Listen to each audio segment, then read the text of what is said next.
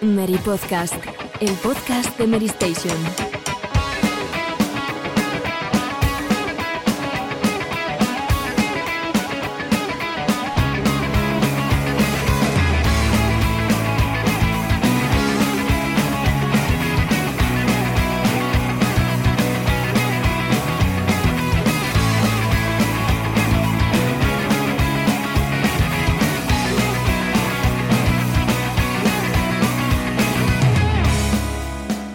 Hola, muy buenas a todos, bienvenidos una semana más al Mary Podcast, tercer programa de esta decimoquinta temporada, en un programa marcado por mucha, mucha actualidad, como ya hemos visto durante estos últimos días. Y tomamos el testigo de nuestros compañeros del retro que esta semana pasada nos dedicaron un episodio concreto a los 35 años de Castlevania. Y precisamente va a ser Castlevania uno de los nombres que traigamos en este, en este programa porque Konami realmente tiene mucho protagonismo en este episodio y no precisamente todo por cosas buenas tanto por el presente como por el futuro, pero sobre todo por ese eFootball que no ha salido no ha salido nada bien. También hablaremos de Nintendo Switch OLED que se pone esta semana a la venta y mm, unas informaciones que no sabemos hasta qué punto eh, son ciertas sobre un posible modelo de Nintendo Switch en 4K que creo que va a dar para, bastante debate en este programa. Todo eso y muchos más temas mm, los vamos a abordar hoy porque hablábamos fuera de micro qué cosas han pasado durante estas últimas dos semanas y en realidad han pasado muchas cosas. Hemos tenido un Nintendo Direct, PlayStation ha comprado Bluepoint y en fin, creo que no son pocos los lanzamientos que se acercan, Borja ya está inmerso en un gran lanzamiento y en fin, eh, esto empieza a rodar, la rueda empieza y nos acercamos a un último trimestre marcado por muchísimos lanzamientos. Voy dando paso a mis compañeros, ahora sí, sin problemas, y empiezo por, por Borja. Borja, ¿qué tal? ¿Cómo estás? Muy bien, encantado de estar aquí una vez más y con temas muy interesantes y con salsita como a nosotros nos gusta, ¿no? O por lo menos a sí, Sí, sí, Salsita ha habido sobre todo en eFootball y Alejandro, yo sé que tú lo has jugado. Eh, ¿Cómo ha sido, cómo ha sido tu experiencia? Así, primeras impresiones antes de abordarlo bien. Muy buenas, mm, te lo digo claramente, Sergio, ha sido uno de los peores juegos de fútbol que he jugado en mi vida. O sea, me guardo las balas para luego, pero un desastre que como fan de Producto en Soccer me, encuentro súper, súper decepcionado. Ve colocando ahí el balón que vas a tener que, que lanzarlo. Yo no sé si Paula habrá jugado al fútbol durante este fin de semana, pero, pero bueno, Paula, no creo que te hayas perdido mucho. No, la verdad es que por lo que he visto, no. Así que por ahora dejaré esa prueba para más adelante. He estado ocupada con otras cosillas. Pero bueno, ya con los memes que hemos visto por internet, ya da para suficientes risas por un rato. Al menos nos quedamos con eso. Desde luego. Pues nada, yo también he jugado un poquito al fútbol, pero bueno, ahora, ahora empezamos a hablar de eso, así que vamos a ponernos cómodos, hacemos cortinilla y arrancamos. A debate. Bueno, Alejandro, mm, vamos a poner en situación a la gente, ¿no? Eh, Pro Evolution Soccer, un giro radical dentro de la saga de fútbol de Konami se abarcan en un nuevo modelo de negocio basado en el free to play, ya lo veíamos viendo un poquito con un acercamiento el año pasado, cambia el motor gráfico, cambia el modelo de contenidos, han cambiado muchas cosas, pero sobre todo ha cambiado la calidad del juego. Eh, ya nos prometieron que en noviembre es cuando vamos a tener esa gran actualización de contenido. Pero, ¿qué nos puedes decir de este contenido que ha salido este, este 30 de septiembre, no? Lo que te puedo decir es que ya antes del lanzamiento, cuando nos invitaron al evento preview, ya ha empezado a oler mal. Ya desde la presentación hasta el retraso de, los b que nos iban a mandar y al final nos mandaron, eh, ya se notaba que Konami no tenía confianza en el producto que van a sacar. Y una vez que te pones los mandos, eh, es un juego que ha perdido el ADN de Production Soccer. Eh, ese balón que en PES 2020 y PES 2019 era una de las grandes plazas de la saga, se ha perdido por completo, es un balón lento, parece un balón medicinal. O sea, no, no, consigue destacar dentro del ritmo del juego. Sobre todo, el segundo punto, las defensas. Eh, la colocación de los jugadores y de la inteligencia artificial no funciona como debe. Yo no sé si es que se ve un bug o que de verdad no está fuera de las bases de, de la saga hasta el momento con el Fox Engine. Y tercero, es la sensación de que es un producto. Em, ya sabíamos que llegaba como una especie de acceso anticipado, pero es una sensación de desgana, una sensación de de que no saben por dónde tirar cuando tenían un producto ya bastante marcado. porque al final Pro Soccer era un juego que sobre todo en España funcionaba muy bien y en Latinoamérica, y ahora con el fútbol me encuentro un, un juego que incluso por momentos está guionizado, porque es cierto que los jugadores se habrán dado cuenta que cuando haces un pase largo y cambias de banda, siempre va al pie del jugador. Ese tipo de acciones están completamente automatizadas. Es una pena porque el juego eh, llegaba como una especie de revulsivo para lo que propone FIFA y solamente FIFA está este año, por lo menos en estos meses hasta el lanzamiento de, la actualización. Yo hay cosas, Alejandro, que no, no entiendo. O sea, directamente mm. no, no entiendo, por ejemplo, por qué se prescinde del nombre Pro Evolution Soccer, que es un nombre que es mm, conocido ya por todo el mundo, y se utiliza el fútbol con ese logo que parece mm, el euro, un logo del euro, y luego... parece la, bandera de Europa. Es que, lo que a mí, la sensación que me ha dado es que este juego está lejos de estar terminado y no entiendo por qué se ha sacado en este momento y así, ¿no? Casi mejor que hubiesen hecho otra vez un season update del, del, juego anterior o del juego hace dos años hmm. y haberle dado más tiempo, porque hmm. aquí estamos hablando de que ha habido un cambio de motor gráfico, pero, pero ¿cuándo se empezó a desarrollar este juego? Porque mm, a jugar por esta demo, entre comillas, mm, no parece que lleve tantísimo tiempo. Y luego, um, otra cosa que, que, me gustaría comentar sobre, sobre fútbol es que mm, me parece que que Konami ha realizado una, campaña de comunicación mm, muy mm. mala, porque yo, por ejemplo, que sigo bastante la actualidad, como es lógico, eh, no he llegado a comprender bien qué es de pago, qué no es de pago, eh, cómo funciona esto, qué son esos packs premium que van a, que van a sacar. Eh, no sé, Alejandro, igual tú puedes aclararnos un poco todo este tema, porque yo he visto ahí un barullo de, cosas que no, no, no me aclaro. De hecho, ya empezaba mal el fútbol con aquella demo New Football Game que sacaron sin previo aviso, sin un tweet. Eh, apareció en las historias de PlayStation y Xbox, la gente lo probó y es bastante cercano a, este fútbol que nos ha llegado el 30 de septiembre. Lo que va a llegar en noviembre, sobre todo, es el, renovado modo My Club, que es, salvando las distancias, el Ultimate Team de Pro Soccer, que es donde ahí van a meter los micropagos y van a monetizar el juego. Y, otra de los eh, errores de comunicación de Konami es que dentro del juego ya están prácticamente todos los equipos completos. De hecho, tú puedes jugar, hay un modo de juego donde tú puedes jugar con el Real Madrid. Con el Real Madrid genérico, con los jugadores de verdad, pero con el logotipo y la marca genérica. Y eso no se ha comunicado en ningún momento. De hecho, Konami, eh, para el modo edición con los famosos Option File, te, te emplaza meses vista, ni siquiera va a llegar en otoño, parece ser. Eh, para modos como la Liga Master ya te emplazas a 2022 como mínimo, a esa actualización de invierno. Y hasta el momento, lo único que nos dice Konami es que van a intentar mejorarlo, van a intentar mejorar el juego de cara a esa primera actualización de otoño, que va a llegar antes de noviembre. Y ya luego, no sé, no sé cómo, cómo lo van a encuadrar. Y también las mejoras de nueva generación, ¿no? Que dijeron que llegarían, pero llegarían. Mm. O sea, no han dicho nada más. Además, hay un problema añadido y es que mm, hay una versión para móviles, que nosotros pensábamos que iba a lanzarse este 30 de septiembre y al final no se ha actualizado y yo no sé cuándo, cuándo lo va a hacer. Eh, desde luego ahí también ha habido una comunicación súper confusa con la versión para dispositivos móviles. No se sabe cómo va a ser realmente, sabe que sabemos que va a haber una especie de, de crossplay en el futuro, etc. Pero Mm, a mí me ha dejado también muy confuso cómo ha sido toda la política de contenido, que el día de lanzamiento no estuviera disponible como estaban, estaban diciendo. Y luego, sobre todo, eh, creo que el mayor error que ha cometido Konami a este respecto ha sido considerar que el lanzamiento que era este mes de septiembre no era una beta o una demo. Porque hubo un tweet, bueno, una, una, pequeña comunicación en la que dijeron, el contenido que se lance el 30 de septiembre va a ser muy parecido a una demo. Llámalo demo directamente, llámalo beta. Así la gente no lo puede todavía puntuar, ¿no?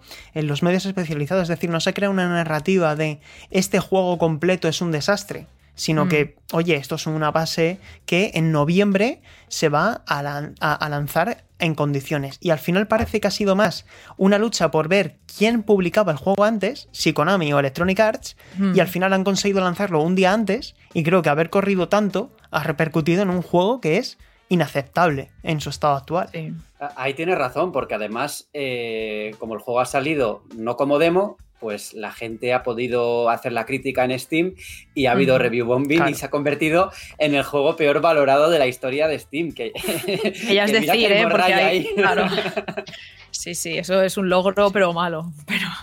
Y, aquí, yo creo que aquí tenemos ya que hablar de lo difícil que es y, sobre todo teniendo en cuenta pues, antecedentes, salir del pozo cuando ya estás en lo más bajo, porque una vez que tú fracasas en un lanzamiento, que el juego está muy mal, mm. ya quitarte esa mala prensa es prácticamente imposible. Ya la imagen es, eh, y fútbol es una basura. Eso es lo que se va a quedar en la cabeza de, de la gente. Lo bueno es que aquí tienes la oportunidad de renombrar el juego de 2021 o de 2022 a 2023 el año que viene y bueno, y ahí igual tienen otra oportunidad, pero es una plataforma, entonces eh, no lo sé, yo creo que, todo lo han hecho mal.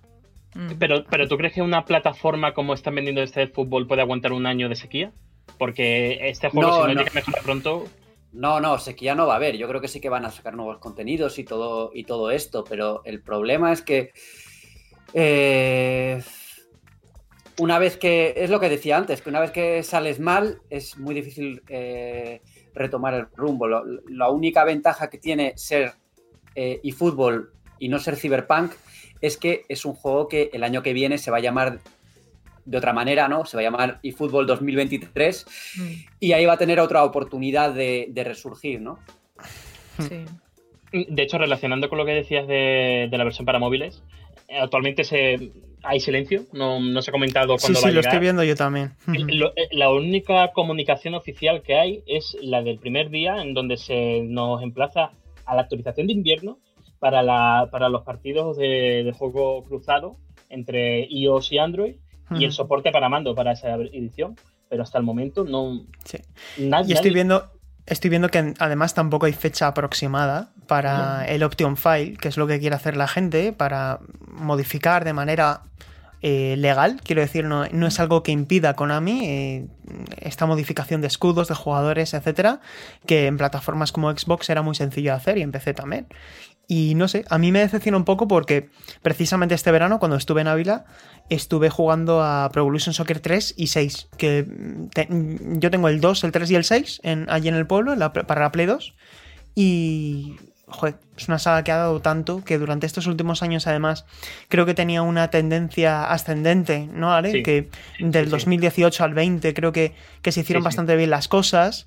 Y el, el 2021 fue una actualización muy muy tímida, muy poquita cosa, pero tenía la oportunidad de hacer algo grande y yo sigo esperando a que, a que realmente mm, den con la tecla para hacer algo interesante con, con eFootball, pero desde luego ahora están creando, como decía Borja, una narrativa alrededor del juego de negatividad, de esto es un meme, y al final solamente tenemos que fijarnos con Cyberpunk 2077, que era sin duda uno de los videojuegos más esperados de la pasada generación, y fijaos cuál es la percepción que hay ahora para el gran público de, ese título.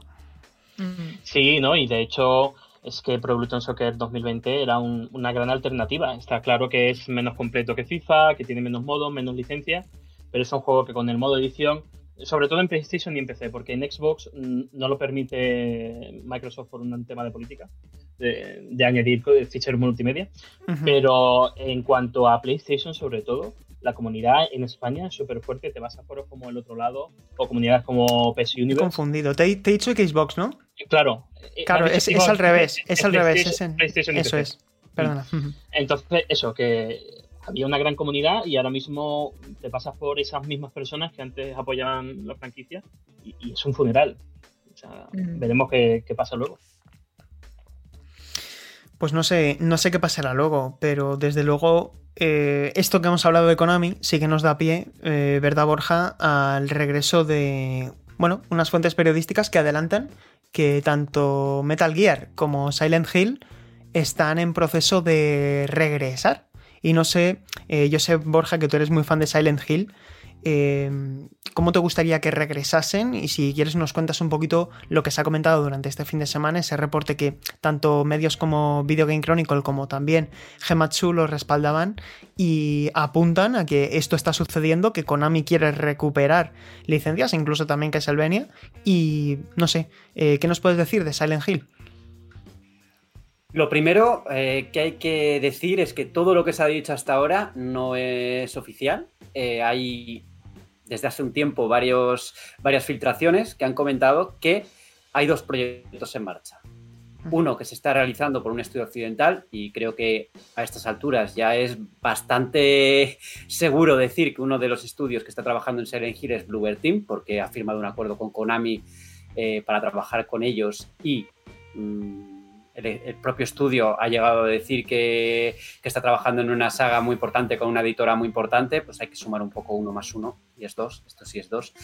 Y luego se hablaba también de que eh, hay un estudio japonés desarrollando un Silent Hill, ya es donde ya hay más, interpretaciones, porque esta semana ha salido otra vez el nombre de, de Kojima Productions y yo no voy a decir que sea imposible, porque imposible en esta industria y en general en el mundo, pues se demuestra que hay, pocas cosas imposibles, pero me resulta un poco difícil mm, pensar en un escenario en el que Konami y Kojima vuelvan a, vuelvan a colaborar, pero no sé, a mí desde luego me encantaría tener un juego de terror ya de Hideo Kojima y si es Silent Hill, pues sería un puntazo, pero no sé, por cómo se desarrollaron las cosas aquella vez en, con Silent Hills en, 2015 fue, creo, cuando, cuando Kojima dejó, dejó Konami o, finalizó su contrato, me resulta complicado que, haya una...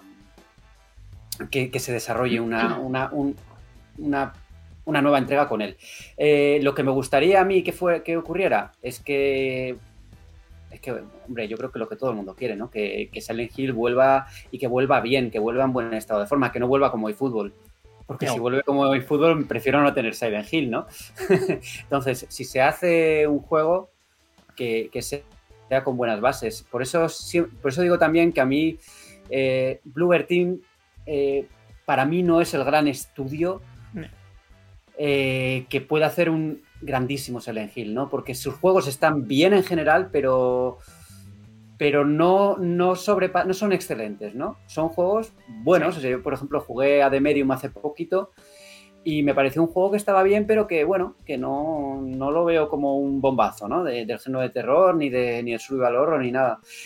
Eh, pero bueno, eh, incluso un estudio que, bueno, tiene también Layers of Fear, que no es tan mal.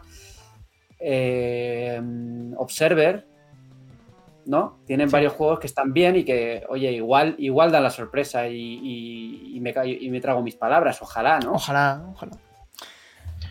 Lo, de Kojima estaría bien, sobre todo que ahora que ando con la Director's Cut de, The Stranding, los mm. nuevos guiños que mete con Sam dentro del refugio son aterradores. O sea, me, encantaría ver a Hideo Kojima eh, dentro del terror y, haciéndolo con su propia visión. Yo creo que encajan bien, ¿no? Las piezas.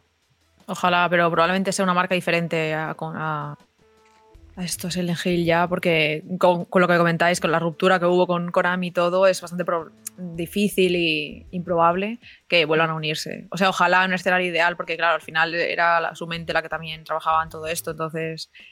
Pero bueno. A ver, yo creo que que Silent que hay algo de Silent Hill es ya más que un rumor, es información, viene de muchas fuentes y de hecho nos tenemos que remontar. A mí hay una noticia que, me impactó mucho el pasado mes de febrero cuando el, propio Yamaoka concedió una entrevista a un medio llamado Al Hub en, la que, en el que dijo que estaba ah, trabajando en algo que llevábamos mucho tiempo esperando. Evidentemente mucha gente lo, lo vinculó con, con, Silent Hill y Eurogamer apuntó en su, en su reporte que mm, la compañía, que Konami, no estaba contenta con ese comentario, porque a lo mejor se había ido de la lengua.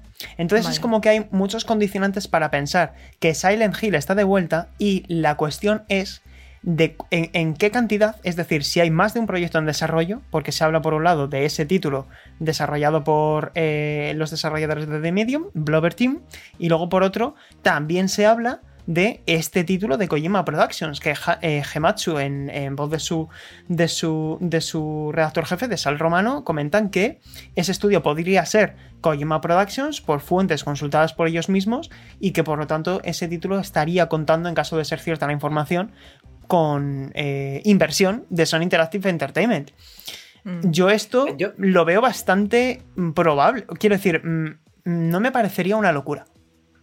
Sí, sí, pero creo que eh, esta parte de, estas filtraciones son lo más, lo más inconsistente hasta el momento, porque recordad que hace un año mm, sí que se hablaba de Sony, pero se hablaba de, Sony Japan Studio como la desarrolladora de, ese Silent Hill. Y, lo que hemos eh, conocido estos últimos meses es que el Sony Studio, el Japan Studios, eh, se ha desmantelado completamente. El que fue director del, del Silent Hill original se ha marchado para hacer su propio estudio, su propio juego de terror.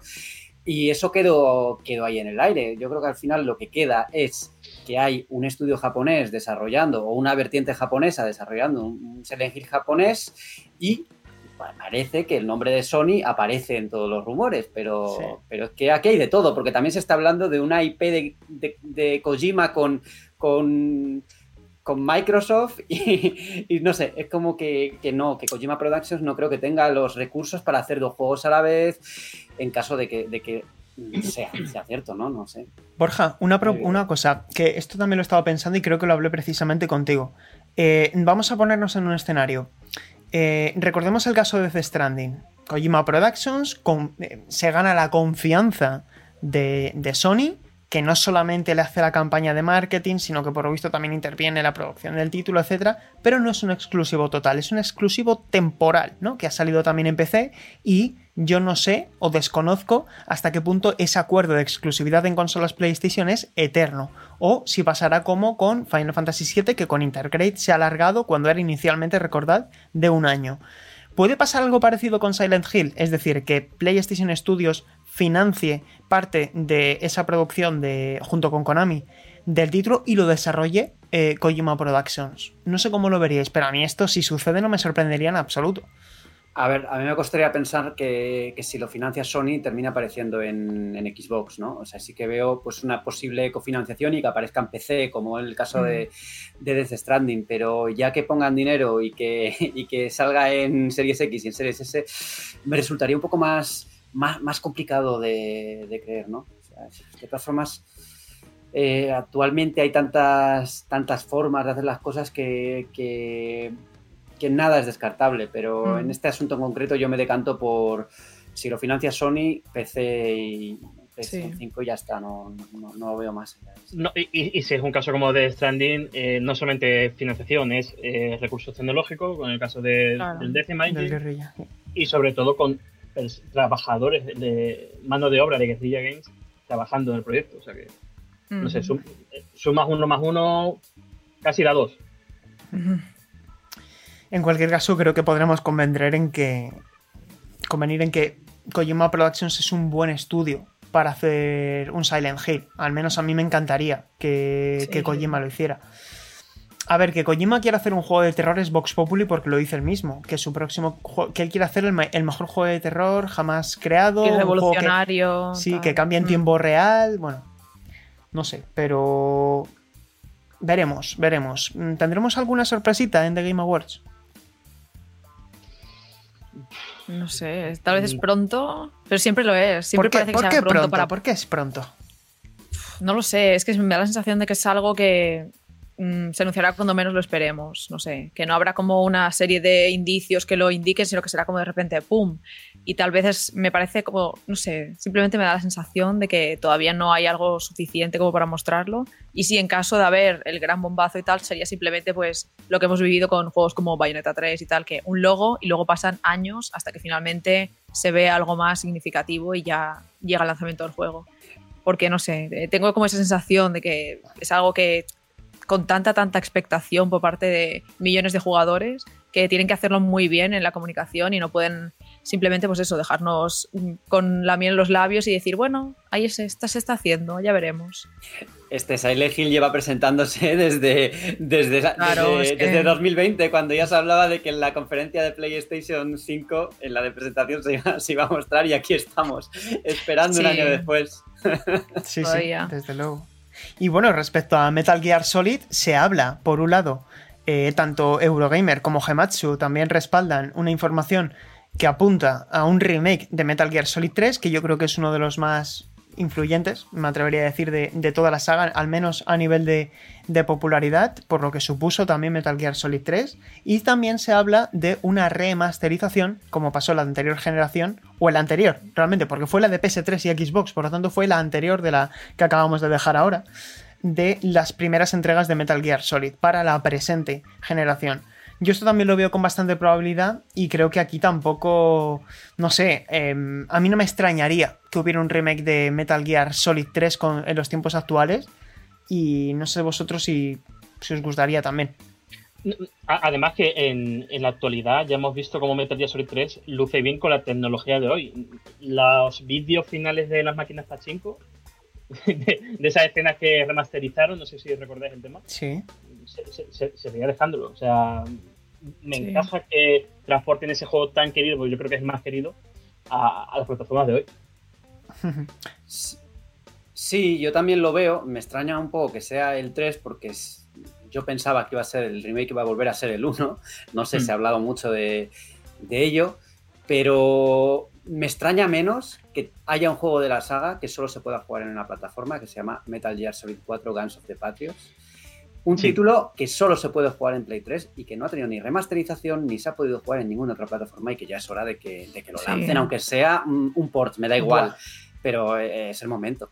Sacan una colección. todo ya. Una colección de los cinco, imaginaos, ¿eh? Que el 5 está tirado de precio en casi cualquier tienda reeditas por fin el 4 y metes los 5 originales, los 5 títulos originales. Luego, si quieres, méteme por DLC el Peace Walker, por ejemplo, que también creo que merece mucho la pena jugarlo. Mucho. Sí, pero Peace Walker, eh, curiosamente, es un juego que yo, lo sigo la pista, yo lo jugué en PSP en su momento y me apetecía probar la versión HD que sacaron para, para Play 3 y 360 pero es un juego que nunca baja de precio en, la, en, Xbox. O sea, siempre baja el, 2 y el 3, pero nunca, nunca baja el, Peace Walker. Siempre está al mismo precio. Curioso. Porque ahora, ahora, en el momento que grabamos el podcast, yo creo que ya no estará la oferta, pero estaba el 2 y el 3 estaba a 4 y pico. Vaya. es como, regalados. un amigo mío que es súper fan de Crash, de Crash Bandicoot, que mm. quiere pillarse Crash Bandicoot 4 y nunca baja de precio. Y, encima, cuando pensábamos que iba a bajar de precio, sacaron la versión de PlayStation 5 y encima ahora es más caro. Oh, o sea que, eh, cuidado con Crash, cuidado con Crash, que merece mucho la pena. Por cierto, Crash Bandicoot 4 a mí me encantó. Y no sé, están las cosas calientes con Konami, ¿eh? Estamos hablando mucho de Konami y me gustaría hablar de, de, lo bien que ha salido un videojuego que acaban de lanzar, etc. Así que, oye, a ver si con un poco de suerte vemos algo. Geoff Kigley, si nos estás escuchando, pelea por ese teaser y lo vemos antes de, acabar el año. Y bueno, eh, lo que sí que se está hablando también para terminar con este bloque de Konami, Borja, es de un supuesto nuevo Castlevania. Sí, decimos supuesto porque todavía no hay nada eh, oficial por parte de Konami, eh, solo mm, algunas filtraciones que hablan de que la empresa está trabajando en, en un reboot de, la saga, un nuevo enfoque dentro de la saga Castlevania y que se está desarrollando en Japón. Pero más allá de eso, no se sabe nada. Y ahora ya aquí podríamos hablar un poquito de qué esperamos nosotros de, la saga y qué nos gustaría, ¿no? Eh, a mí a priori me parece bien que se intente dar una vuelta o un giro de tuerca a la, a la fórmula de Castlevania, que, pero siempre y cuando se respete lo anterior, ¿no? Preferiría algo que fuera más una continuación de lo que se ha hecho hasta ahora que un reboot completo que solo mm, adapte de alguna forma la, ambientación o, el lore, ¿no? A mí la verdad es que mm, personalmente lo que más me gustaría de un regreso de Castlevania es que fuera como, como los más clásicos eh, Metroidvania, con el formato Metroidvania. Eh, sí que es verdad que eh, tú lo decías, Borja, que había unas entregas más clásicas, que no hablábamos fuera de micro, que había unas entregas más clásicas que no eran necesariamente tan como la fórmula que ya conocemos, pero a mí personalmente no me gustaría que fuera un reboot tridimensional al estilo God of Shadow, esa aproximación de Mercury Steam personalmente la respeto mucho, pero no me considero demasiado fan de, esa forma de, crear entregas de Castlevania. Y sin embargo, ahora viendo el auge de sagas, eh, e, especialmente en la escena independiente, que están haciendo tan bien y que es un género que está tan de moda, el Metroidvania clásico, creo que no, al igual que ha hecho Metroid, con un regreso bidimensional extremadamente fiel a como era la fórmula clásica, a mí me gustaría, personalmente, que, em, que se volviera a eso. No sé a vosotros qué os parecería. También con los mismos fundamentos, es decir, eh, tú apuestas a que sea un Metroidvania en dos dimensiones como los de antaño, ¿no? a mí es lo que más me gustaría, pero A lo mejor la aproximación 3D es, es, lo más probable, ¿no? No lo sé. Pero es, que yo creo que lo que necesita la saga ahora mismo es sentarse con un gran 2D. Eh, estamos viendo en el mercado, tú mismo lo decías, Sergio, Bloodstain, por ejemplo, es un ejemplo de que Castlevania, si llega en 2D y lo hace bien, tiene amplio margen para el futuro poder experimentar con, otros, con otra eh, dimensión. Pero ahora mismo, tal como está la saga, lo que necesita es un buen juego. Eh, yo creo que esa es la clave. Más que, más que que necesite un juego 2D o 3D, lo que necesita es un buen juego que de alguna forma eh, consiga ser como, como la base para, los siguientes títulos de la saga, ¿no? Que, que, que edifique lo que va lo que va a continuar siendo. Además que Bloodstain es el mejor ejemplo, Alejandro, porque no deja de ser un juego de, de Garashi y es un, es, un, es un, maestro dentro de la, de la, licencia. Además, sus entregas son de las más queridas de la saga. A mí, personalmente, eso es lo que más me gustaría, pero también es verdad que mm, a lo mejor a nivel más... Eh, para todos los públicos más mainstream, pues un juego muy espectacular con acción y toques también de puzzle, a lo mejor tridimensional, puede ser interesante. Pero yo, si fuera Konami, eh, y es una opinión, claro, viendo sobre todo la tendencia que está viendo de recopilaciones, tantos indicios con tantas reediciones de entregas clásicas, yo tiraría más por ahí. Primero las dos dimensiones y a lo mejor luego más adelante el 3D. Además me parecería más fácil de adaptar a todas las plataformas, quizá incluso más económico. No lo sé, pero en cualquier caso me parecería una excelente noticia que volviera a Castlevania, vamos. Y que no la pifien como con eFootball. Sí, exactamente, exactamente. Y bueno, si lo hacen que lo hagan bien. Exactamente, y si lo hacen que lo, que lo hagan bien. Y esto yo creo que se puede no hacer por hacer porque todo el mundo lo espera y tal, sino algo bien hecho, con cara y ojos, por favor. Y Paula, lo que sí que tenemos a la vuelta de la esquina, esto es una certeza, esto no hay que esperar a ningún evento, no hay que esperar a nada, es que este viernes, 8 de octubre, se pone a la venta Nintendo Switch OLED junto con eh, Metroid Dread y Em, bueno, si queréis comentamos primero un poco todo lo que ha sido esta Nintendo Switch OLED y luego comentamos también otra cosa que ha estado sonando durante estos últimos días que tiene que ver no tanto con OLED, sino con una supuesta Nintendo Switch 4K. Pero tú, Paula, estuviste eh, hace unos meses, durante este verano, probando la consola, yo también la he podido probar, pero me gustaría conocer en primer lugar qué te ha parecido este modelo y si quieres también repasamos un poco las características que ofrece. Claro, eh, a mí personalmente, bueno, me parece eh, sorprendente, digamos, me la esperaba bastante más sencilla y no pensé que realmente se notara tanto la diferencia, eh, sobre todo en tema de la pantalla, que al final es su principal atractivo, esta OLED. Em, pude probar tres juegos diferentes, el Breath of the Wild, Mario Kart 8 y Super Mario Odyssey, y la verdad es que en todos ellos, a pesar de que la resolución no fuera superior, porque realmente las características son similares, las técnicas, la potencia y todo es, igual, el interior de la consola. Pero aún así, em, al tener ese tipo de pantalla más amplia, más sensación de brillo, de, que se ve mejor, pues al final te acaba dando la sensación al jugar de que el propio juego se, ve mejor. Y es algo que se agradece, sobre todo para los jugadores que disfrutan más el modo portátil eh, de la consola, porque em, Sí que es verdad que esta consola, el modelo base, digamos, el original, eh, tal vez se queda un poco corta en cuanto a pantalla. Y esos marcos negros de los lados, pues al ser eliminados en la OLED, eh, da una sensación como mucho más de amplitud, de inmersión incluso. A mí me, dio una sensación muy similar a, ti, Paula, porque, em, bueno, yo la he podido probar junto con Metroid Dread durante una hora y 20 minutos aproximadamente. Y eh, por si alguien anda un poco perdido, tengo una Nintendo Switch eh, ¿Debo dar el salto a Nintendo Switch OLED? No tengo Nintendo Switch. Mm, ¿Me merece la pena comprarme esta o el modelo original que ahora baja a 299 euros? Bueno, esta consola, Nintendo Switch OLED, em, que es compatible con los Joy-Con originales, al final es el mismo chasis, cambian materiales de construcción, en fin, ahora, eh, bueno... Y, eso, significa que, eso significa que puede haber drift también, claro. Correcto, y una de las cosas que, una, efectivamente, puede haber drift si eh, Nintendo no ha tomado cartas en el asunto con el drift de los Joy-Con. Es decir, esto eh, todavía evidentemente no sabemos si lo ha cambiado o no, pero eh, los Joy-Con van a ser los mismos y por lo tanto el riesgo está ahí. Eh, lo primero que creo que mm, las tres grandes características de esta consola respecto al modelo original y a su revisión de 2019 que tenía mayor autonomía es que tiene un panel OLED de 7 pulgadas, pasamos de 6,2 a 7 pulgadas, un incremento del 10% que se nota bastante en una pantalla tan pequeña es precisamente porque los marcos se reducen y al jugar en la misma, a la misma distancia, o generalmente vamos a jugar a la misma distancia, da una mayor sensación de inmersión.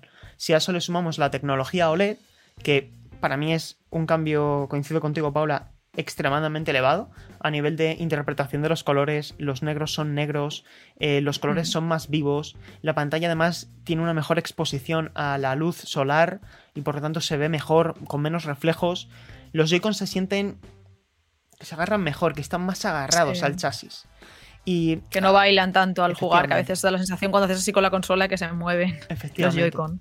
Y aquí no tanto. Y, al, parte, un, segundo, aparte de la pantalla, eh, para mí mm. las tres características claves son la mejora del audio, que está bastante optimizado, los altavoces, y luego el soporte ancho ajustable que hay detrás, que una vez lo abres, hay además una especie de gomitas en el chasis, como una Nintendo DS o una 3DS que la apoyabas en la mesa y no se movía por esas gomitas, como casi cualquier mm. dispositivo, ¿no?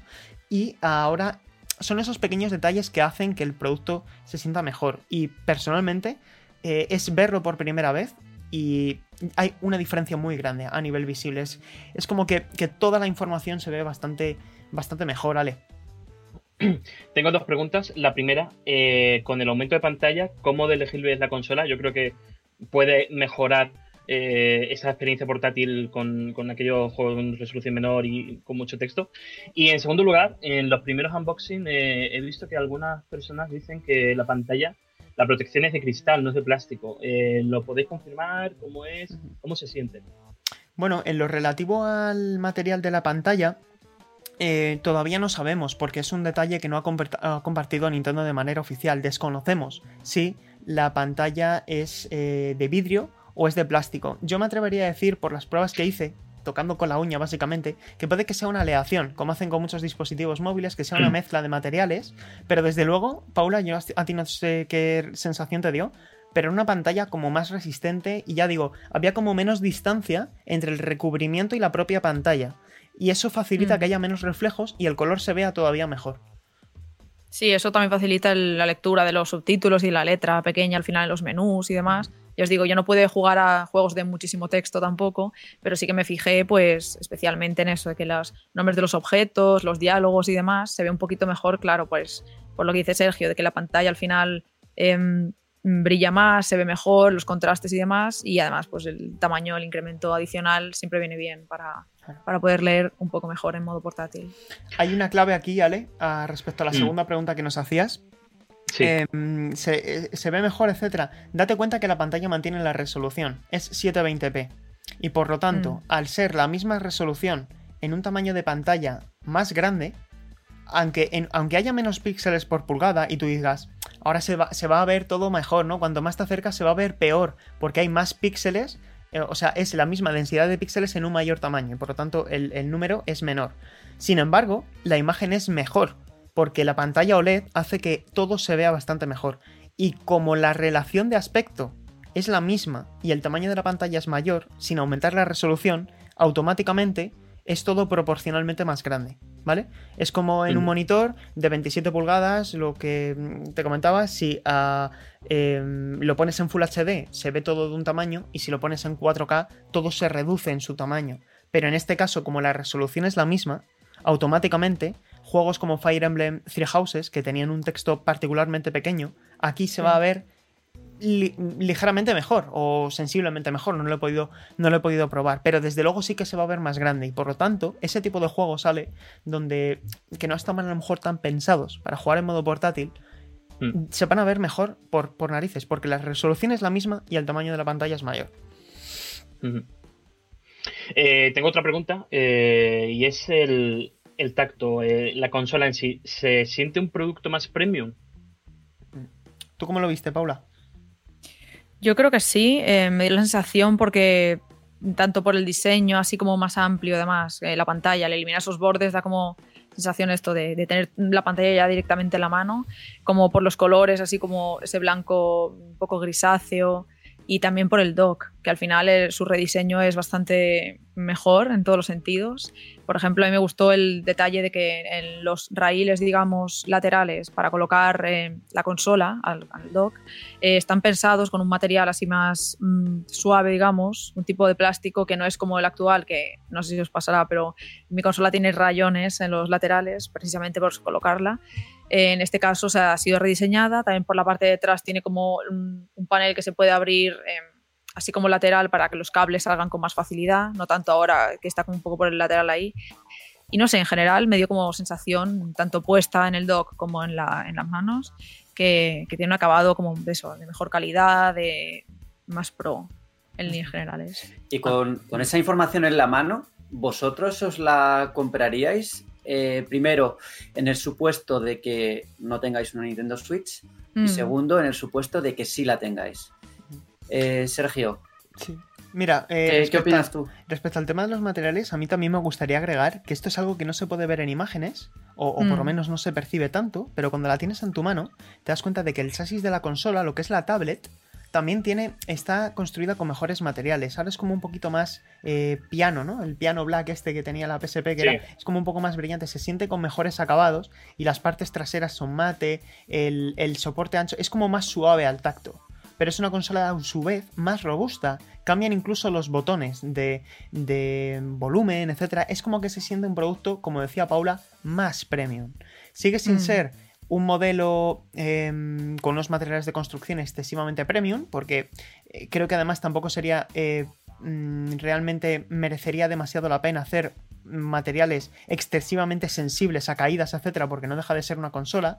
Por lo tanto, creo que aquí, al igual que pasó con PS Vita en su día, que creo que es un buen ejemplo, que además también montaba panel OLED, Sony también fue muy inteligente la hora, a la hora de construir esa consola, porque hubo un buen equilibrio entre material premium y material resistente. Y creo que Nintendo Switch se aproxima bastante a, en ese sentido a, a la consola. Y por lo tanto, Borja, respondiendo ya a tu pregunta y repasando todo lo que hemos dicho, sumado a que tiene 64 GB, sumado a que el, el dock tiene eh, puerto LAN, pues para mí hay dos tipos de consumidores, ¿no? El que no tiene Nintendo Switch y el que sí tiene Nintendo Switch. Comenzando por el que no tiene Nintendo Switch, personalmente por los 50 euros que hay de diferencia, 299 o 349, personalmente pienso que merece mucho más la pena Nintendo Switch OLED. Esto es, esto es una opinión, porque son 50 euros que eh, al cabo de los años seguramente no, no vayan a... Si, divides el número de años que vas a disfrutar la consola entre el precio, ¿no? Em, creo que, o, sea, el precio entre el número de años que vas a disfrutar la consola, creo que al final la diferencia no es tanta. Y la experiencia, sobre todo si vas a jugar en modo portátil, o principalmente si vas a jugar en modo portátil, es otro mundo. Jugar en una pantalla OLED, más grande, mejor definida que en una pantalla eh, LCD como la de la anterior Nintendo Switch. Si solo vas a jugar en televisión y de verdad, de verdad, de verdad nunca la vas a sacar del dock, en ese caso deberías comprarte la antigua porque no vas a aprovechar esas características eh, extra que te ofrece Nintendo Switch OLED. Pero a mm. nada que vayas a jugar un poco en, modo portátil, yo personalmente la recomiendo. Y luego, si tienes una Nintendo Switch, eh, es que depende mucho. Y eso nos va a servir mm. realmente para encadenar a lo que vamos a comentar luego a continuación de la 4K. Pero yo personalmente, eh, si ves que tu consola ya se va, si tienes la oportunidad de venderla a buen precio, renovas tus dos años de garantía por, el, por la ley europea, etcétera. Si tienes la oportunidad, quieres dar el salto y te lo puedes permitir, si puedes sacar un buen presupuesto para, para hacerte con la nueva, personalmente sí que creo que merece la pena. También te digo que tienes que ser una persona que eh, sea muy fan del OLED y que verdaderamente lo vayas a aprovechar. Si es así y te lo puedes permitir, para mí sí merece la pena el salto. Pero si tampoco si no la utilizas como consola principal, si tu consola Nintendo Switch está bien y si tampoco tienes esa necesidad ni ese impulso, yo me quedaría con la que tengo, sobre todo visto lo que puede pasar en el futuro. Yo creo que hay una gran diferencia entre el público que dio el salto al modelo básico unos años después del lanzamiento y quienes la tenemos de lanzamiento. Porque mm, quienes la tenemos de lanzamiento, eh, ya incluso en modo portátil, eh, teniendo los Joy-Con en la mano, como que se, desajusta el RAID. Y creo que en ese caso, yo por lo menos eh, voy a utilizar el mercado de segunda mano para vender la mía y darle el salto a OLED, sobre todo por, por, por esas mejoras de calidad de vida, ¿no? Entre comillas. Yo voy a hacer igual, porque además mi, consola Nintendo Switch ya está un poquito, mm, un poquito afectada, en el sentido de que los ventiladores no me funcionan bien. la utilizo mucho, también la utilizo mucho por temas de trabajo y creo que ya es el momento de jubilarla y, dar el salto. Pero también digo que es mi caso particular. Si tuviera una consola en buen estado, etcétera, me lo pensaría mucho. Yo me voy a quedar con la que tengo, la mía está en buen estado y no veo los alicientes suficientes como para, como para cambiarme de consola. Ahora, ahora bien, eh, si Nintendo decide sacar, mmm, llamadlo mm, eh, Switch 4K, llamadlo sucesora de Switch, llamadlo lo que sea, si es que existe, entonces ahí sí que me, sí que, sí que me plantearía dar el salto. Si, realmente hubiera un cambio de potencia que permitiera que esos juegos que ahora mismo eh, tienen problemillas para funcionar bien en Switch, pues si funcionara un poquito mejor, entonces ahí sí que me lo planteaba.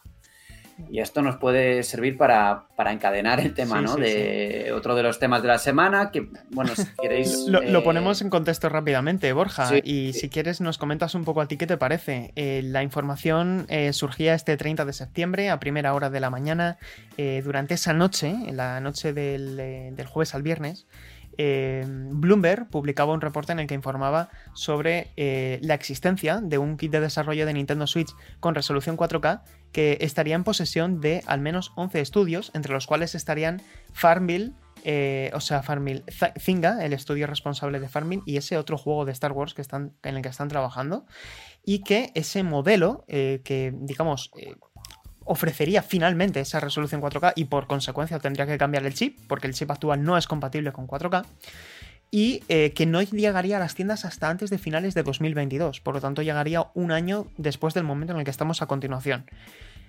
Nintendo, horas más tarde, desde su cuenta corporativa, en la madrugada aquí en España, eh, publicaba un mensaje, como digo, a través de la cuenta eh, oficial de Twitter de Nintendo Co., donde decía que un medio eh, había publicado, afirmaba falsamente que Nintendo estaba suministrando herramientas para impulsar el desarrollo de videojuegos para una Nintendo Switch con soporte 4K, y se dirigen a sus inversores para decirles que eso no es así y que no tienen planes para ningún otro modelo que no sea Nintendo Switch OLED que se lanzará el 8 de octubre.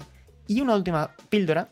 Em, otros eh, analistas de mercado, como Serkan Toto, antes de esta información ya apuntaban, Serkan Toto de Kantan Games, que ha acertado muchas cosas en el pasado y que tiene fuentes en, China, en Japón, aseguraba que Nintendo, cuando anunció este pasado mes de julio Nintendo Switch OLED, realmente era un paso intermedio, que realmente el plan de Nintendo podía haber sido en algún momento de estos últimos meses publicar una consola con pantalla OLED y también con ese nuevo chip que ofreciera salida de vídeo en 4K. Finalmente, a falta de saber si esto es real o no es real, si esos planes eran o no ciertos y si finalmente sacarán esa consola, lo que está claro es que se ha cumplido el 50% de la información, ¿no? Que la pantalla OLED sí, pero el 4K no.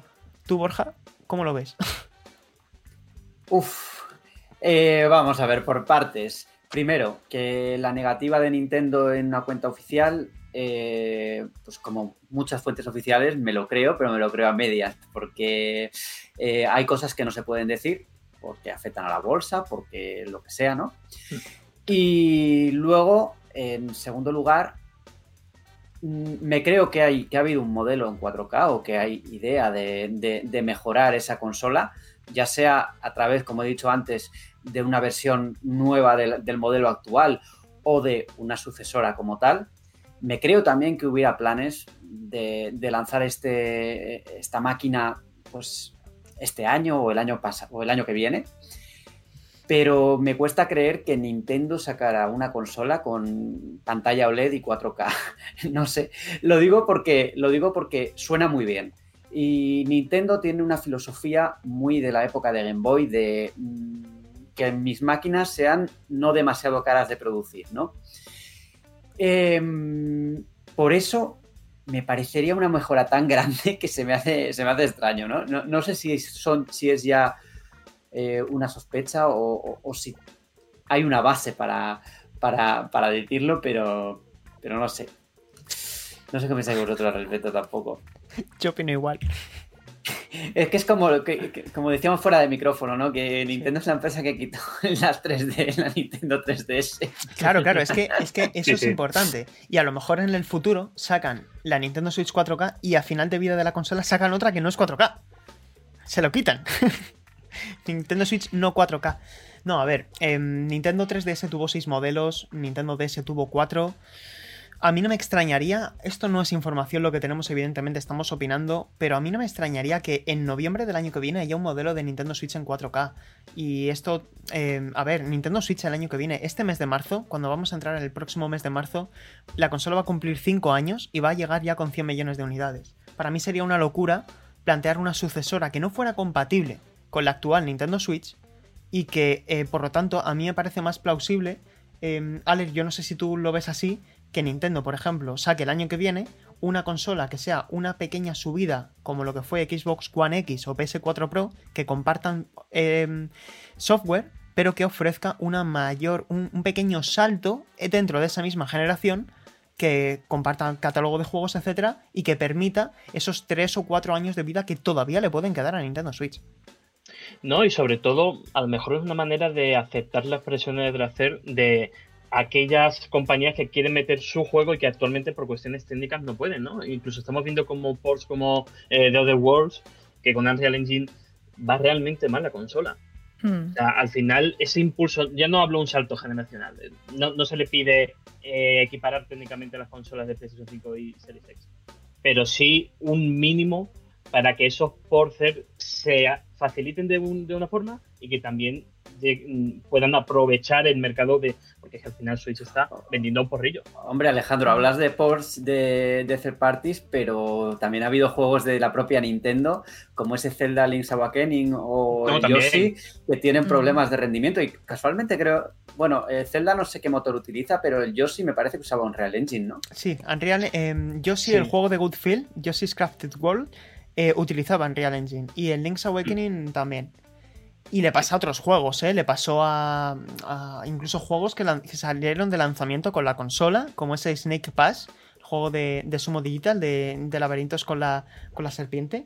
Eh, hay muchos juegos que realmente han presentado problemas de, rendimiento y yo creo que precisamente este modelo, eh, ya no tanto por el 4K, ¿eh? sino por el aumento de potencia, porque a lo mejor es un 4K reconstruido con una técnica de Deep Learning Super Sampling, el DLSS, pero en cualquier caso, yo, para mí lo verdaderamente importante sería también el, rendimiento. Me da igual si el 4K es nativo o no es nativo. Hmm. En este caso. Ah. No, sí, yo de hecho, Perdón, Pablo, de hecho, aprovechando la colaboración con Nvidia, mm, es sumar uno más uno. Claro. Es que les conviene a los dos, además. Es un win-win. No lo sé, a lo mejor en la COVID y la crisis de semiconductores ha impedido que ese chip eh, se haya fabricado en las cantidades que quería Nintendo y por lo tanto han declinado esta opción ahora mismo. Sí, yo, yo creo que eso es también muy posible, que, todos estos, los planes que tuvieran en su momento hayan cambiado radicalmente por, por la situación que estamos viviendo, que mira las consolas de nueva generación, que es que conseguir una unidad de un PlayStation 5 ahora mismo es casi tarea imposible. Tienes que estar atento a todas las ofertas porque no la encuentras. Sí. No sé. Y es lo que antes decíamos que sí, eh, Nintendo Switch está a punto de cumplir cinco años, pero eh, lo que el mensaje que nos transmite Nintendo cada vez que habla su presidente es que estamos en mitad de ciclo. Y lo dice lo lleva diciendo ya mucho tiempo, incluso además de no sé hace cuánto tiempo, pero que siempre dice que estamos a punto de llegar a mitad de ciclo, pero estamos en mitad de ciclo, mitad de ciclo, mitad de ciclo. Eso lo que a mí me indica es que mm, en estos momentos Nintendo no se plantea lanzar una sucesora, se plantea seguir eh, lanzando nuevos modelos de Switch para, para continuar pues, pues en la ola ¿no? de, que, vive Switch, que es muy buena. ¿no? Como tú decías antes, no tiene sentido lanzar una consola que no sea compatible con los juegos anteriores porque pierdes a 100 millones de, usuarios. 100, que van a ser 130 en, tres años, Borja. es que esa es la Claro, ahí, Nintendo no, va a tener prisa. no va a tener prisa. Yo creo que van a alargar la... generación todo lo que pueda. Claro, claro, pero a medida que pasan los años, se van a notar más esas diferencias. Claro. Mm, y ahí Nintendo sí puede lanzar ese modelo intermedio del que hablabas antes, que puede ayudar un poquito a limar esas asperezas y además a arrastrar un poco, pues a, conseguir más ventas, ¿no? También de, por parte de ese producto, mm. a través de ese producto. Yo creo que sería la clave hacer eso. Sí. Yo creo que sería la clave. Ahora, el los caminos de Nintendo son inescrutables y nos pueden hacer cualquier cosa, ya sabéis. Es que incluso el año que viene pueden sacar una Nintendo Switch Lite con OLED y en marzo del año siguiente, cuando cumpla seis años del lanzamiento original de Nintendo Switch en 2017, en 2023, en marzo del 23, sacar ese nuevo modelo de Nintendo Switch OLED y 4K, con el cambio de chip y un poquito más de potencia para mm, Play. Eh, have fun, play better, ¿no? Eh, no sé, mm. puede que pase, no lo sé.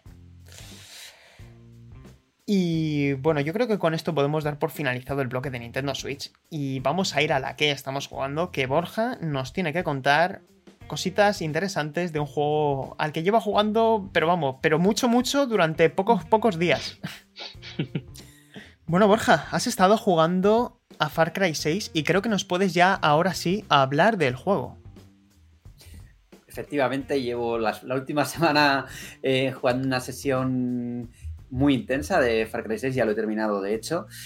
Y yo el resumen que daría de este juego, antes de que me empecéis a, formular preguntas, es que es puro Far Cry, que os vais a encontrar exactamente, si, sois fans de Far Cry, os, lo vais a, vais a encontrar con, con, un Far Cry en toda regla, pero también tengo que decir que si había, si había gente que esperaba eh, un cambio en la fórmula o, incluso eh, un cambio general se va a encontrar con que, con que no, con que el juego sigue exactamente las, las líneas trazadas en otros juegos de saga. Sí que hay novedades, pero yo no diría que son novedades que, que, que cambien radicalmente absolutamente nada, ¿no? Chicos, ¿empezáis con alguna pregunta? Yo tengo la misma pregunta que te formulé hace dos semanas. Eh, ¿Far Cry 6 es una entrega bisagra? Es decir, ¿es el Far Cry 4 de Far Cry 3 y Far Cry 5? Rotundamente sí. es. Sí, es que. Es lo que, me, lo que me parecía a mí cuando estaba jugando, es que ya había jugado a este juego.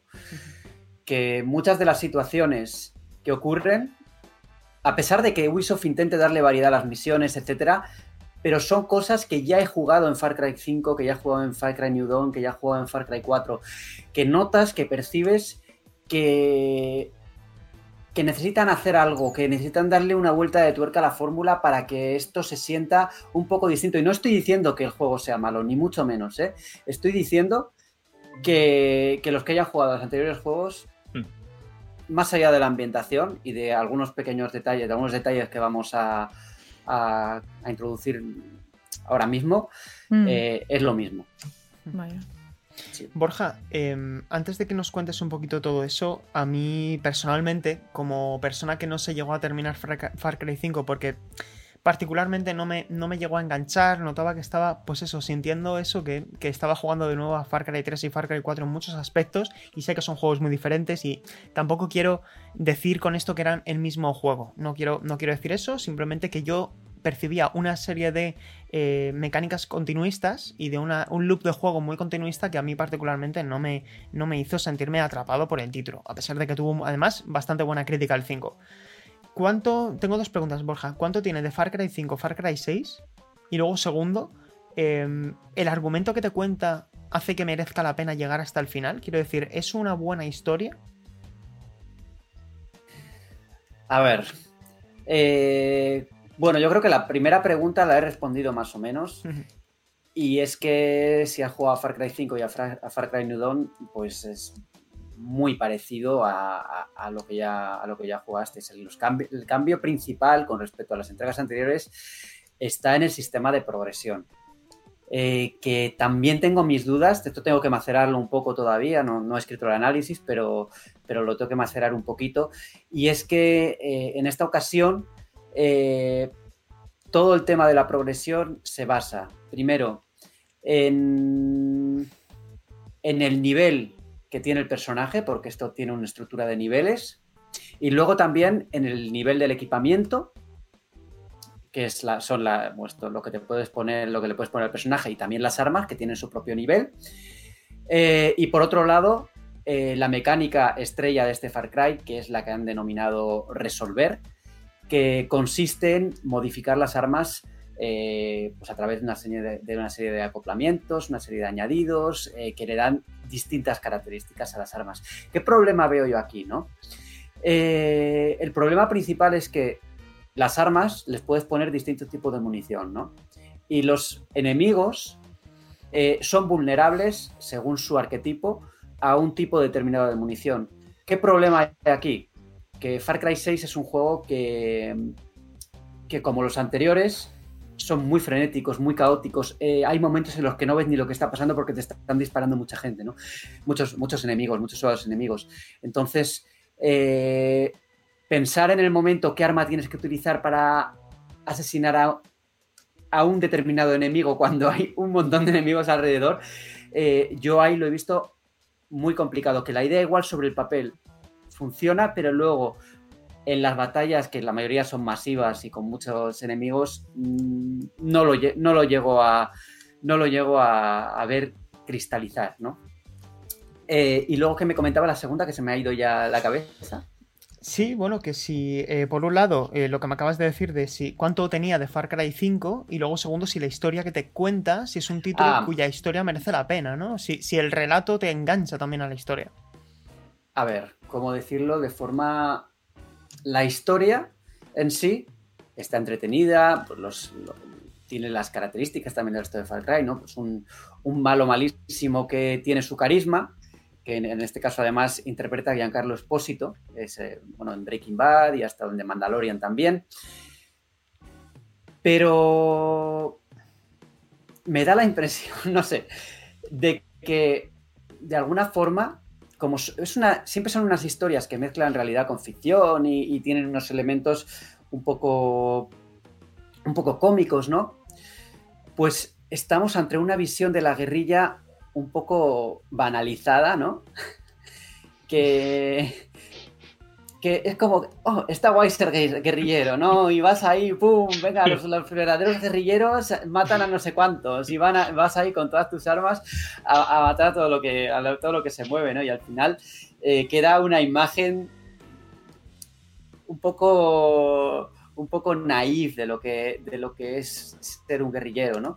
Pero luego tienes un mundo y eso sí que lo veo como bastante positivo, que no solo es muy bonito, sino que está muy bien hecho, toda la, ambientación y se ve claramente que, en Ubisoft eh, han tenido muy en cuenta pues todas esas revoluciones que han ocurrido en países latinoamericanos.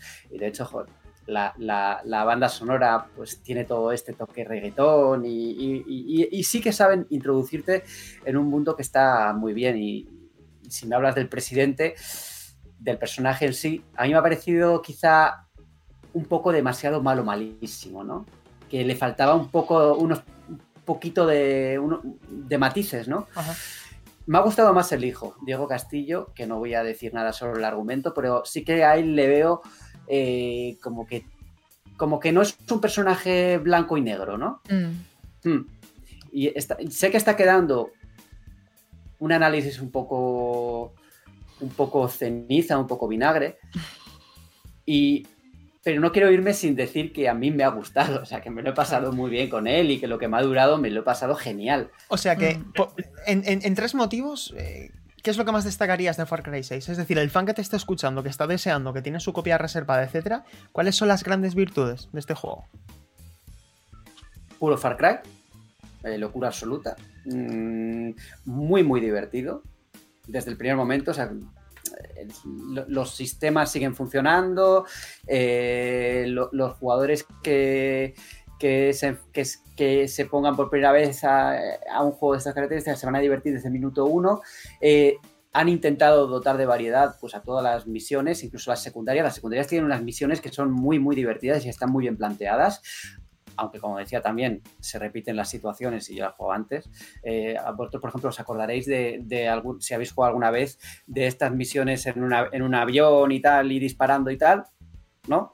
Sí. ¿Os acordaréis de ellas? Pues, vais a tenerla también. o sea, son cosas, pequeños detalles como esto. Y luego, eh, otra de las cosas que destacaría es el mundo que, el mundo que han creado, la ambientación, así es. Bueno. Chicos, ah, ¿tenéis alguna, pregunta? Sí, yo me he quedado sin decir una cosita. Dale, dale. y es que, por favor, Ubisoft, ya que en el futuro, según los rumores, estos son rumores o, filtraciones, se habla de que Far Cry 7 va a cambiar ya la fórmula, ¿no? Que van a hacer algo distinto. Por favor, que revisen la, inteligencia artificial. Pero ya no en Far Cry, sino en todos los juegos de Ubisoft. Eh, en Far Cry 6 el sigilo no funciona. No funciona en absoluto. Y no funciona, ¿sabéis por qué? Porque los enemigos están puestos al tuntún o da la impresión de que están puestos al tuntún. Hay demasiados. No puedes hacerte... No puedes trazar una, una estrategia. Tú coges el, el, móvil. En este caso tenemos la mecánica de fijar a enemigos con un móvil, como la de Assassin's Creed con un águila y los drones de, Tom Clancy. Y piensas, a ver, ¿cómo voy a entrar yo aquí para que nadie me vea? y hacerlo con éxito. Nada, al momento te ven, disparan las alarmas, se lía parda y pum, pum, pum, disparo y otra vez a empezar. Eh, ahí le faltan mecánicas para poder hacer un buen sigilo y le falta inteligencia artificial. Y no quiero acabar el, no quiero acabar con una nota ceniza, ¿eh? pero, pero eso. ¿El doblaje bien? El doblaje en español sí. es latinoamericano, ¿eh? No hay, no hay español Ah, es verdad, es verdad, cierto, cierto. Claro. Sí. Yo reconozco que lo he jugado en, versión original, es decir, con Giancarlo Espósito, porque si tenemos a Giancarlo Espósito, quiero escuchar a Giancarlo Espósito, ciertamente. Y, su, y hay mucho español, ¿eh? En la versión en inglés hay muchísimo español. Eh, de hecho, creo que la actriz, lo, yo juego con la Dani Rojas, mujer, y se nota que es hispanohablante por la pronunciación y todo esto. Giancarlo Espósito, por cierto, no es, no es hispanohablante. Pero no se nota mucho cuando. Aunque lo parezca. Sí, aunque lo parezca, aunque sí, aunque haga muchos papeles así, no, no es hispanohablante. Creo que de hecho es padre, padre brasileño, italiano, no me acuerdo, pero. En fin, esto es lo que quería contaros. Ha quedado un pelín cenizo, pero de verdad que no es mi intención. El juego es muy divertido, os lo vais a pasar genial con él. Pero si si habéis jugado a muchos Far Cry antes, lo vais a notar muy parecido. Bueno, invitamos a la gente a que lea tu, texto, es tu análisis ya, con nota, entiendo. Sí, sí, sí. Con nota, ya lo he terminado y estará, estará, con nota cuando, cuando esté el podcast ya, Perfecto. Pues invitamos a la gente a que, a que visiten la revista y que, y que lean tu texto, por supuesto, que al final es la, forma en la que mejor van a entender todo lo que has querido expresar. Eh, bueno, ya entendemos, Borja, que con esto convalidamos tú a qué estamos jugando esta semana, ¿no? Porque tampoco te habrá dado tiempo a jugar a otras cosas. No, mira, vamos a dejarlo con Far Cry 6. Eso es lo que he estado esta semana. Vale. Borja, eh, o sea, Alejandro, ¿cuántas veces has visto el tráiler de Bayonetta 3? Importante, importante eh, pregunta, ¿eh? Uf, pues lo he visto por lo menos un par de veces, sí. Ahora, cuando te dice, pues no, lo, he visto una vez. no, la, buena respuesta, la buena respuesta hubiera sido un par de veces al día. nada más levantarme y antes de acostarme. Esa hubiera sido la buena respuesta. Nada, es broma. Alejandro, ¿cuántas veces has, has o sea, a qué has estado jugando esta última semana?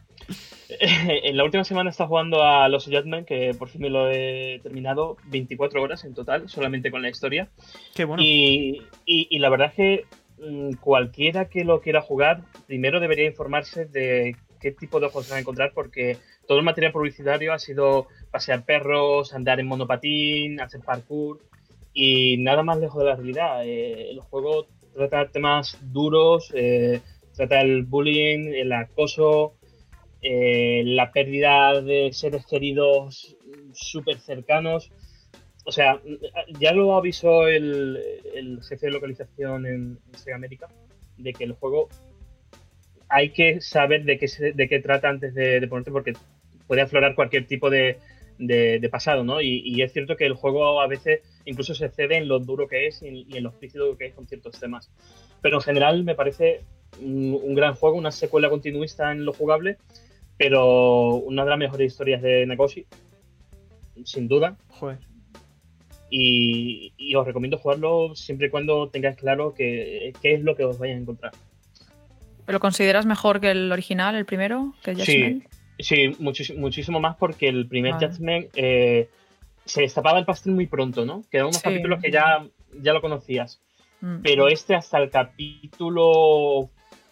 Hasta el capítulo final y no voy a decir el número para no hacer un spoiler, eh, no se descubre todo y, al final le coges cariño, incluso eh, te hace reflexionar, ¿no? Porque pone frente a ti a personajes que cometen ilegalidades, mm. pero claro, te pones en su piel y dices, joder, es que si me ocurre a mí, yo, yo es que lo haría peor. O sea, yo me parece totalmente justificado. Pero claro, la ley es la ley. Entonces, bueno, ahí lo dejo, lo recomiendo bastante y, eso. ¿Uno, de los grandes del año, dirías? Para mí sí, no creo que esté en, la fanfarria de Geoff Kigley por, el, tono y... Bueno, bueno, bien tirado. Sí, pero, pero sí, para mí es uno de los grandes, para mí top 3 del año.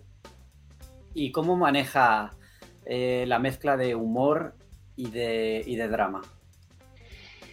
En la historia principal hay bastante poco humor. Hay más momentos de el poder de la amistad, mm, que es algo que le gusta mucho a los japoneses.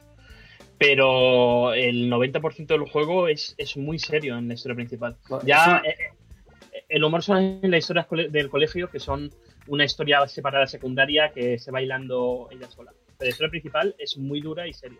Eso, eso me atrae bastante porque Yakuza tiende a ser muy, eh, muy poco serio en según qué cosas. Hmm. Y a mí hmm. es uno de los puntos que a mí dentro de la saga me saca un poco, ¿no? Que es una historia, por un lado, generalmente una historia, por un lado, muy seria, pero por el otro es, es una locura, ¿no?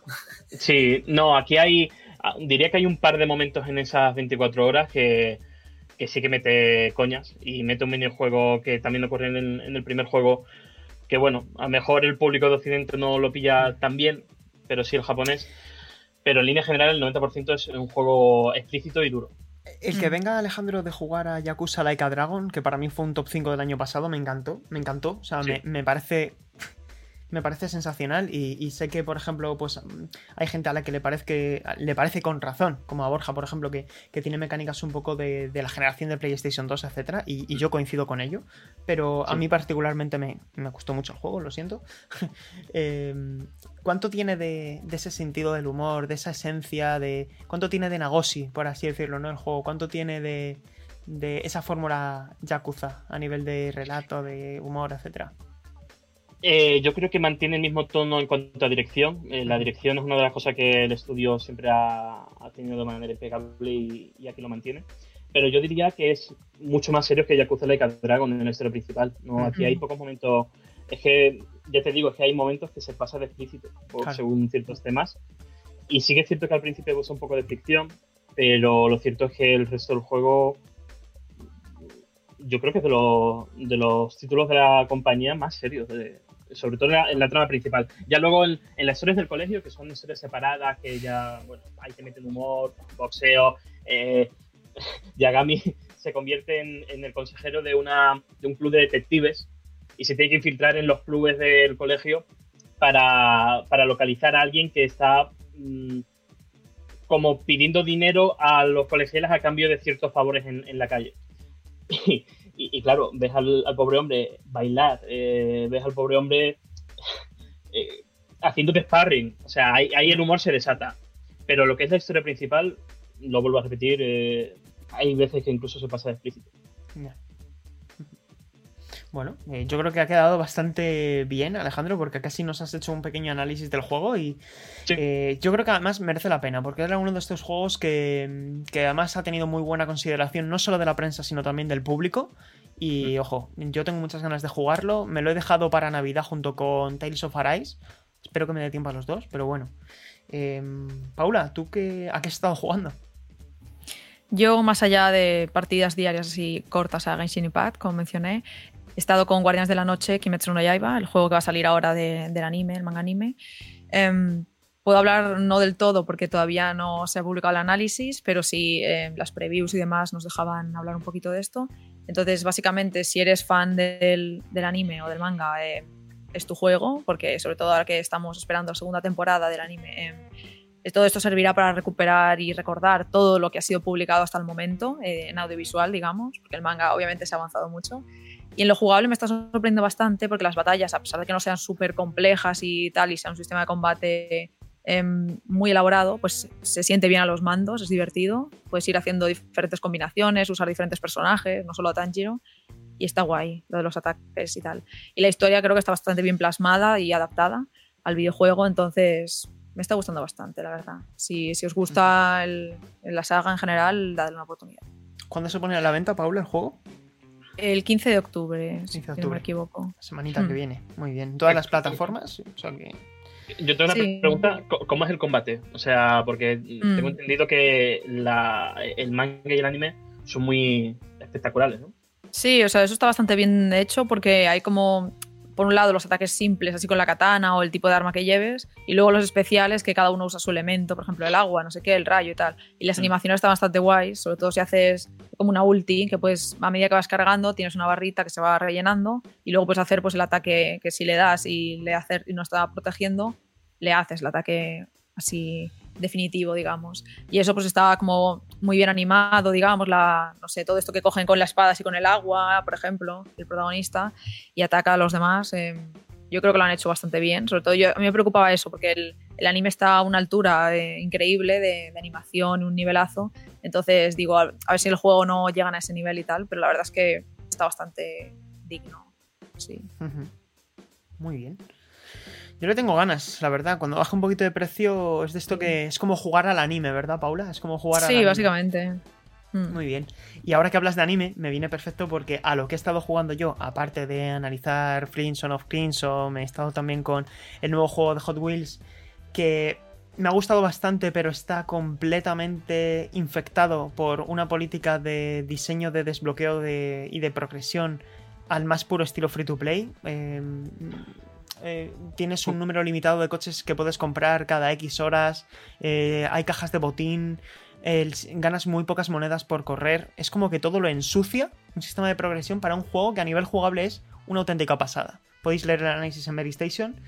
Y bueno, a lo que he estado dedicando más tiempo, especialmente este último fin de semana, eh, como consecuencia de la publicación de Scarlet Nexus en el Xbox Game Pass, ha sido Scarlet Nexus. Tenía muchísimas ganas de este título, no me lo había comprado por falta de tiempo y porque a precio completo me parecía eh, que no me merecía demasiado la pena, porque no sabía si me iba a gustar lo suficiente. Y el hecho de haberlo subido aquí, pues me ha hecho disfrutar de estas 10 primeras horas de juego de un título que para mí entra en el top 10, en el top 10 del año. Ya no tanto por el diseño de escenarios, etcétera, que son mazmorras muy pasilleras, diseños de escenarios poco elaborados, pero es que todo lo demás está muy bien caracterización de personajes, historia, parece que son son en anime, eh, con una ambientación ahí no post-apocalíptica, pero sí con un rollito, eh, no sé cómo denominarlo, si siquiera tiene un toque, no sé si decir cyberpunk, pero hay, bueno, hay como robots, eh, está muy bien, es una ambientación... Es que no quiero decir la vaca sagrada de Evangelion, pero tiene un toquecito ahí de, mm, bueno, de mucha mezcla de muchos grandes clásicos del sonen incluso el protagonista, etc. Puedes elegir a dos personajes, pero para mí lo verdaderamente clave es el sistema de combate. Tiene un sistema de combate que se empeña constantemente en ser muy coreografiado, eh, es muy orquestal, eh, vas encadenando golpes, te invita a hacer combos, a hacer sinergias, eh, utilizar diferentes tipos de habilidades, combinar ataques melee con ataques a la distancia. Cuando dominas el sistema de combate, cuando entras en la zona y hace clic en tu cabeza, el sistema de combate hace que, es que te comas todos los pasillos que quiera hacer el juego, porque es que estás deseando constantemente combatir. Además tiene un sistema de dificultad eh, bastante bien equilibrado y a gente que le gustan los action RPG, eh, por ejemplo ahora venimos del fantástico Tales of Arise o el fenomenal Final Fantasy VII Remake, creo que este título, si bien no tiene prácticamente nada que ver con los que acabo de mencionar, sí que puede llegar a ser un público objetivo al que se puede dirigir y sin duda el que tenga Xbox Game Pass se lo recomiendo. Me queda la mitad del juego, he jugado la mitad, eh, entiendo que me queda la mitad por lo que me han dicho y por ahora me tiene enganchado. Lo que no sé es si jugaré la historia con los dos personajes, pero desde luego me está gustando mucho. Así que... y además a, ti, Paula, creo que te va a gustar mucho también. Sobre Hot Wheels tengo una pregunta. Y, sobre todo leyendo tu análisis y viendo vídeos eh, que vienen recreados Hot Wheels, ¿no? O sea, los coches. Tengo la sensación de que están escaneados incluso, ¿no? Porque yo de pequeño era súper fan de Hot Wheels, los tenía en un porrón, y es que veo vídeos y están detallados hasta el número de serie por debajo. Hmm. Mira, Ale, es, un juego que tiene un 7,5 en Mary, pero si no se hubieran cargado el sistema de progresión y se hubieran currado un poquito más el modo campaña, eh, para mí hubiera sido un juego de 8,5. Eh, la ambientación eh, cómo recrean cada tipo de escenario. El modo de edición es una locura porque puedes hacer todo tipo de escenarios y sobre todo la comunidad puede crear circuitos con loopings, con un montón de cosas y luego publicarlo para que tú lo descargues y juegues con ello. ¿Cuál es la, cosa? Que desbloquear todo ese tipo de piezas requiere dinero y el sistema de economía del juego está roto ahora mismo. Yo personalmente le metería mano porque no tiene ningún sentido que en un juego premium lo hayan planteado de esta manera, que sea tan agresivo con el sistema de, desbloqueo de, hmm. monedas, etc. Pero eh, es con. Eh, ¿Puedes desbloquear los materiales eh, en el juego? ¿O tienes esto está planteado de forma, de forma que que eh, te viene mejor comprarlo. Exactamente. Comprarlo con dinero real, digo. Exactamente. O sea, el juego te está diciendo constantemente, esto es un rollo, paga y te olvidas de dolores de cabeza. Y a mí eso es lo que no me gusta. Porque realmente, además, este es un título que va dirigido a gente muy pequeña que seguramente no tenga una tarjeta de crédito y seguramente lo más recomendable por su educación es que no conozcan este sistema de, de, de, diseño de videojuegos, ¿no? Así que yo solo he querido castigar en el análisis, por lo demás, la recreación de los vehículos es una maravilla. Es una carta de amor a Hot Wheels, con coches clásicos que vais a reconocer a nada que, os, que hayáis tenido algún coche de Hot Wheels. Eh, piezas clásicas, los jefes finales son una pasada. Y... ¿Tiene jefes? Sí, tiene jefes. No voy a decir más, tiene jefes, tiene carreras que son jefes y tiene circuitos que no son de vueltas, que son trazados. Está muy bien diseñado. Y el sistema de derrape me ha gustado mucho también. Un jefe tiene que ser el coche tiburón. O sea, ese es un clásico. Bueno, yo no voy a decir nada es porque... Ah, era muy guay eso. Porque eh, de hecho, me hubiera gustado que hubieran dicho ahí velocidad a tope, pero bueno, eso mm. nos hemos quedado con las ganas. Si lo meten como DLC, lo pago. sí, sí. No, no, está, está muy bien el juego, está muy bien, pero eh, hay cosas que, yo creo que, que, se cargan algunos juegos y esto para mí ha arruinado parte de la experiencia, por desgracia. Y poquito más. Yo creo que ha llegado el bloque final, hemos llegado al final con la que estamos jugando. Así que vamos a despedirnos. Eh, la gente no sabe las aventuras que ha habido detrás de este programa y mejor que no las sepan. Así que vamos a ir cerrando por aquí. Paula, te mando un abrazo. Ha sido un placer estar contigo esta semana. Igualmente, nos vemos en dos semanas. Disfrutad. Esperamos que sí. Eh, un abrazo, Borja. Venga, hasta dentro de dos semanas y pasadlo bien. Otro abrazo para ti, Alejandro. Un placer. Un saludo y mucha salud. Yo también me despido, Sergio González. Nos, podéis, escuchar en iTunes, en Evox, en Spotify, en Google Podcast y también nos podéis escuchar en YouTube, que sabemos que muchos de vosotros eh, preferís eh, abrir una pestaña, vernos, escucharnos, como queráis. Ya sabéis que este año podéis escucharnos o vernos y escucharnos. Un abrazo, nos vemos en dos semanas. Chao, chao.